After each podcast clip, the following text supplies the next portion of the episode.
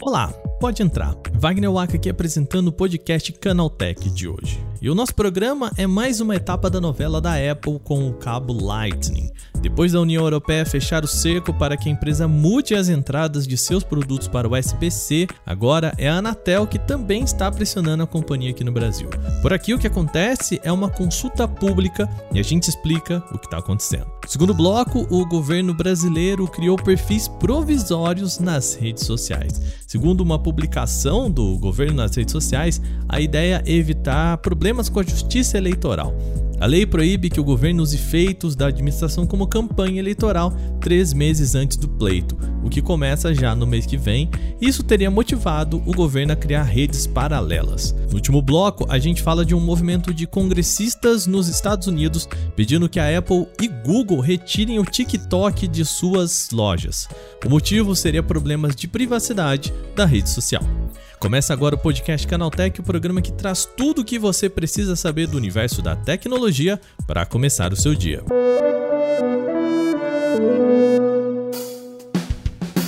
Olá, seja bem-vindo e bem-vinda ao podcast Canaltech, o programa diário que atualiza você das discussões mais relevantes do mundo da tecnologia. De terça a sábado, a partir das 7 horas da manhã, a gente traz os três acontecimentos tecnológicos aprofundados aí no seu ouvido. E lembrando que de segunda-feira a gente tem o Porta 101, o nosso podcast semanal. Não se esqueça de seguir a gente no seu agregador de podcasts para receber sempre os episódios novos. Ativa o sininho aí e também já aproveita, deixa uma avaliação positiva pra gente por lá. Antes de começar esse programa, eu tenho um aviso rápido ainda. A partir de amanhã, quem vai apresentar esse programa aqui é Gustavo Minari, durante quase todo o mês de julho. O motivo disso é que eu entro de férias e ele fica aqui para me substituir. Isso durante só o mês de julho. Tá lá no final do programa, eu volto a falar disso, mas já antecipo aqui. Em agosto agosto eu tô de volta. Sem mais, vamos agora para o primeiro tema do dia.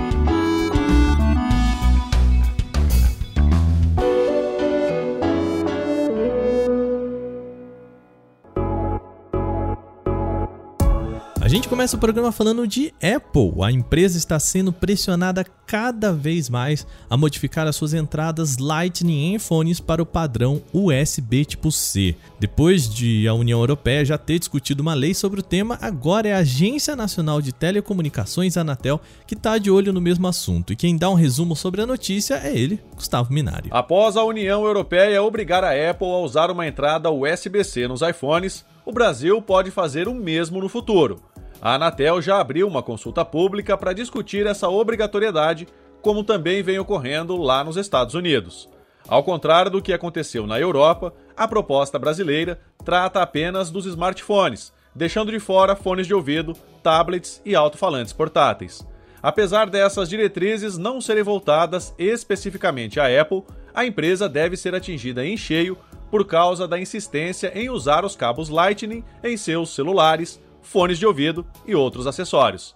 A consulta pública vai ficar aberta até o dia 28 de agosto na plataforma Participa Anatel. Por enquanto, aqui no Brasil, trata-se apenas de uma consulta pública.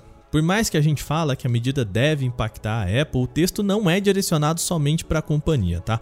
A proposta é de fato criar efetivamente um padrão das entradas, evitando assim excesso de cabos. O documento apresentado pela Anatel diz que houve inspiração sim na lei europeia, entretanto, diferente de lá, aqui a consulta apenas é relativa a smartphones. No exterior, outros produtos vão precisar ter interface USB tipo C, como leitores de e-books, fones de ouvido, alto-falantes portáteis e mais. A consulta pública é a de número 45 e que permite que usuários possam dar seus pareceres sobre o tema. Eu vou deixar o link aqui embaixo na descrição do podcast para você ir lá e deixar os seus comentários caso você queira.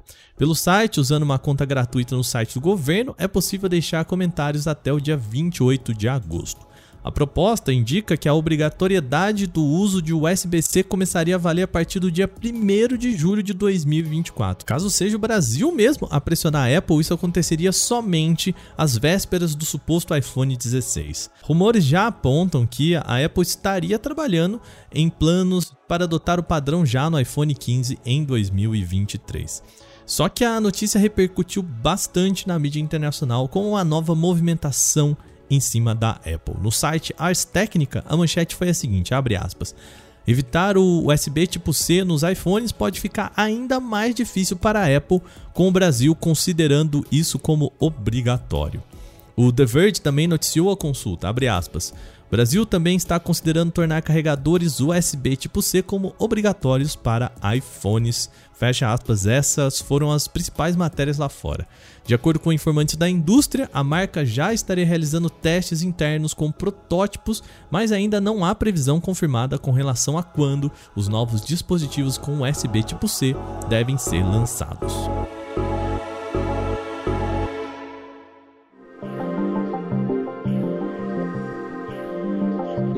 O segundo tema do dia é um movimento bastante curioso do governo federal. O perfil do Twitter @govbr anunciou que, abre aspas, as redes oficiais do governo federal serão temporariamente substituídas por redes provisórias Fecha aspas. A troca de comunicação passa a valer de 2 de julho até o fim das eleições.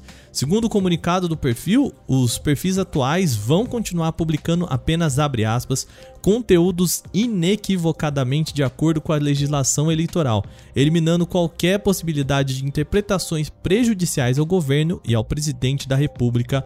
Fecha aspas. O governo ainda disse que, abre aspas, sabe-se que não se pode fazer abordagem publicitária institucional no período eleitoral, fecha aspas.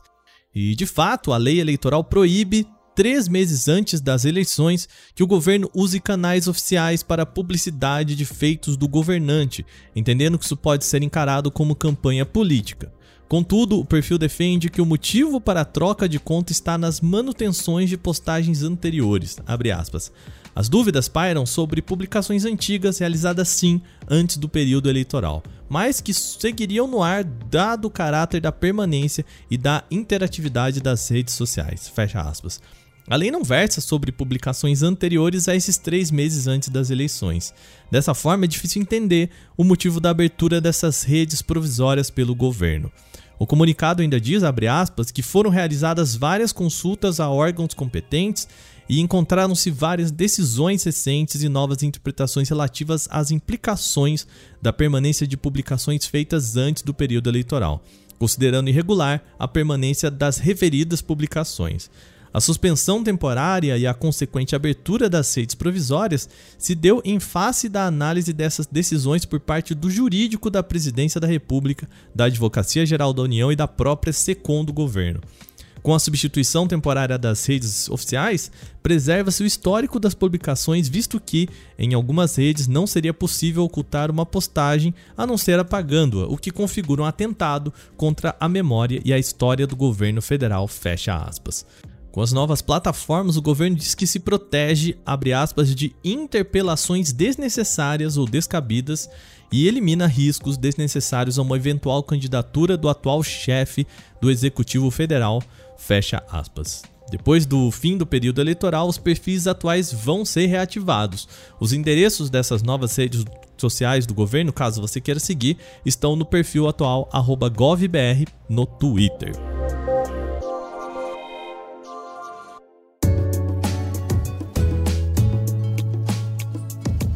O TikTok é novamente alvo de congressistas nos Estados Unidos. Brandon Carr, que é líder da Comissão Federal de Comunicações, o FCC, enviou duas cartas, uma para Tim Cook, o CEO da Apple, e outra para Sundar Pichai, o CEO do Google, pedindo que ambos tirassem o TikTok de suas plataformas.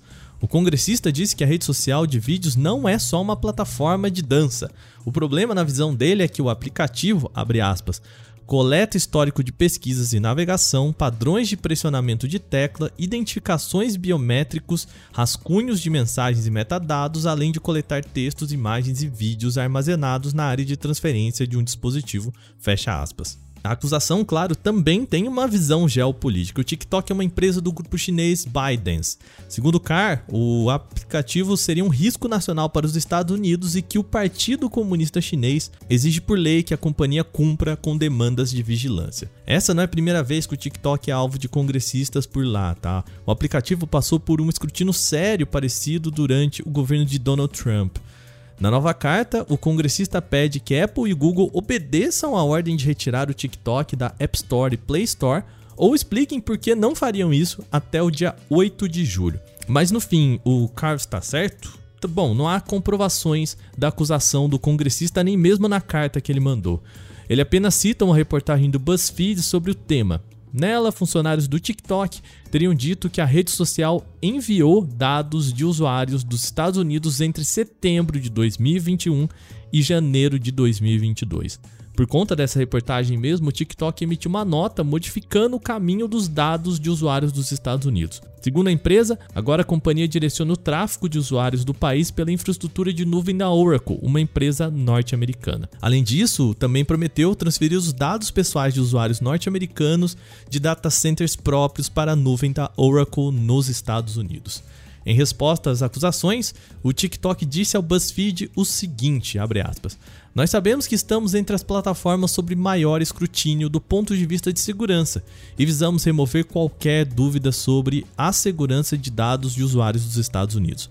Por isso, nós contratamos especialistas que trabalham continuamente para validar os padrões de segurança e trazemos parceiros terceirizados com independência e reputação para testar nossas proteções. Fecha aspas. Bom, lembrando, os CEOs têm até agora o dia 8 de julho para enviar uma resposta ao congressista. Agora, terminadas as principais notícias de hoje, vamos para o nosso quadro O Aconteceu Também.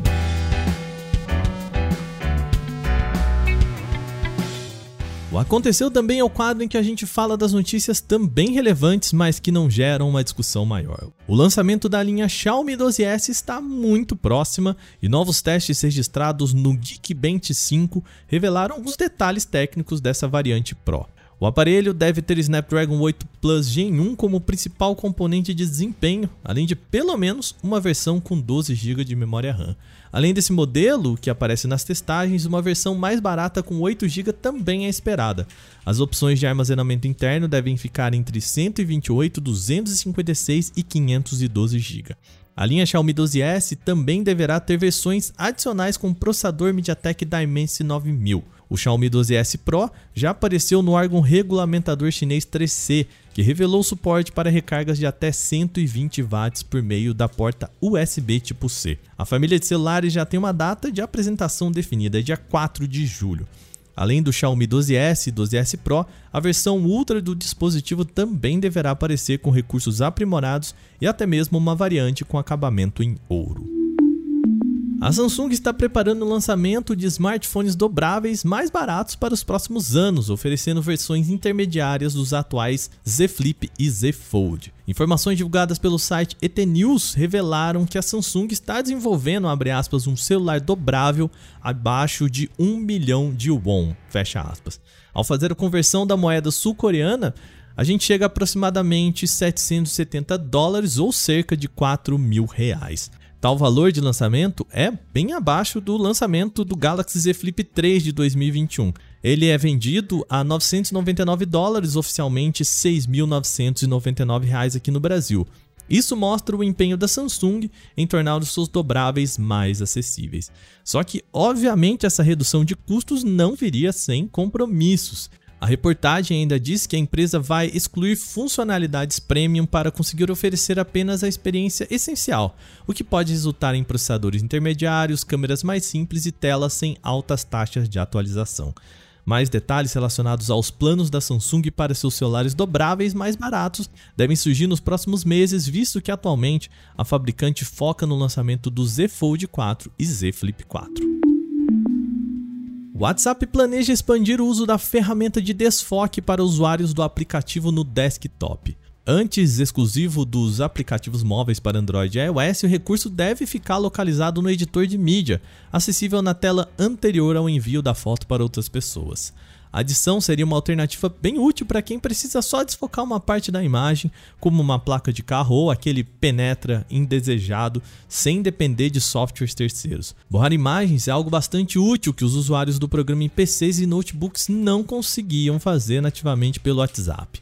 O print da tela, feito pelo site especializado WA Beta Info, mostra a nova opção com um ícone em formato de gota, posicionado entre as ferramentas de recortar uma imagem e a opção de desfazer a última alteração. O recurso deve tirar vantagem do uso do mouse para ser ainda mais preciso quando comparado aos celulares. Caso chegue ao WhatsApp Desktop Beta, a funcionalidade deixará de ser um dos recursos exclusivos dos aparelhos móveis para se tornar parte da experiência completa do programa. Atualmente, o software permite adicionar figurinhas e emojis, escrever textos, desenhar à mão e cortar ou girar uma foto. A Valve anunciou nesta semana que aumentou a produção do Steam Deck, o seu novo PC gamer portátil. A empresa promete enviar mais que o dobro do número de Steam Decks a cada semana. Isso porque a demanda é alta, tá? Usuários que fizeram o pré-cadastro no terceiro trimestre do ano devem começar a receber e-mails a partir de 30 de junho. Caso você tenha se registrado no segundo trimestre e ainda não recebeu um e-mail, a Valve pede para aguardar ou acompanhar o pedido no Steam. Os consumidores devem responder o contato da empresa no prazo de 72 horas. O console da Valve foi lançado em 25 de fevereiro, mas ainda não está disponível no Brasil, apenas Estados Unidos, Canadá, União Europeia e Reino Unido.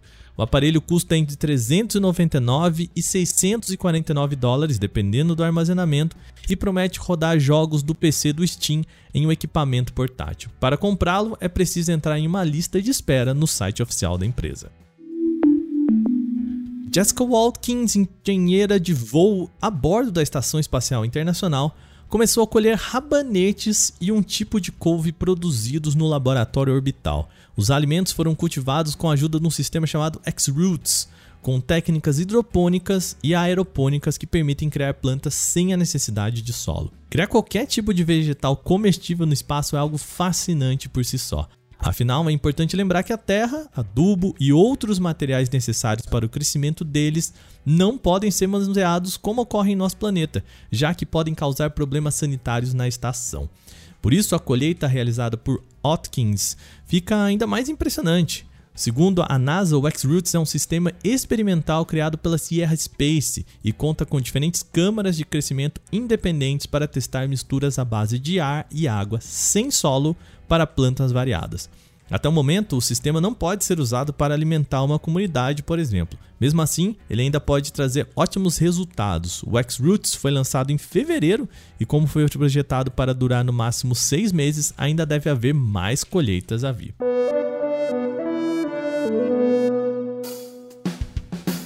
Bom, e com essas notícias, o nosso podcast Canaltech de hoje vai chegando ao fim. Lembre-se de seguir a gente e deixar uma avaliação em seu agregador de podcast se você utiliza um. É sempre bom lembrar que os dias da publicação do nosso programa são de terça a sábado, sempre com episódio novo logo de manhã, às 7 horas, para acompanhar o seu café. Esse episódio foi roteirizado, apresentado e editado por mim, Wagner Waka, com a coordenação de Patrícia Gnipper. O programa também contou com reportagens de Vinícius Mosquen, Felipe Goldenboy, Victor Carvalho, Daniele Cassita e Alveni Lisboa.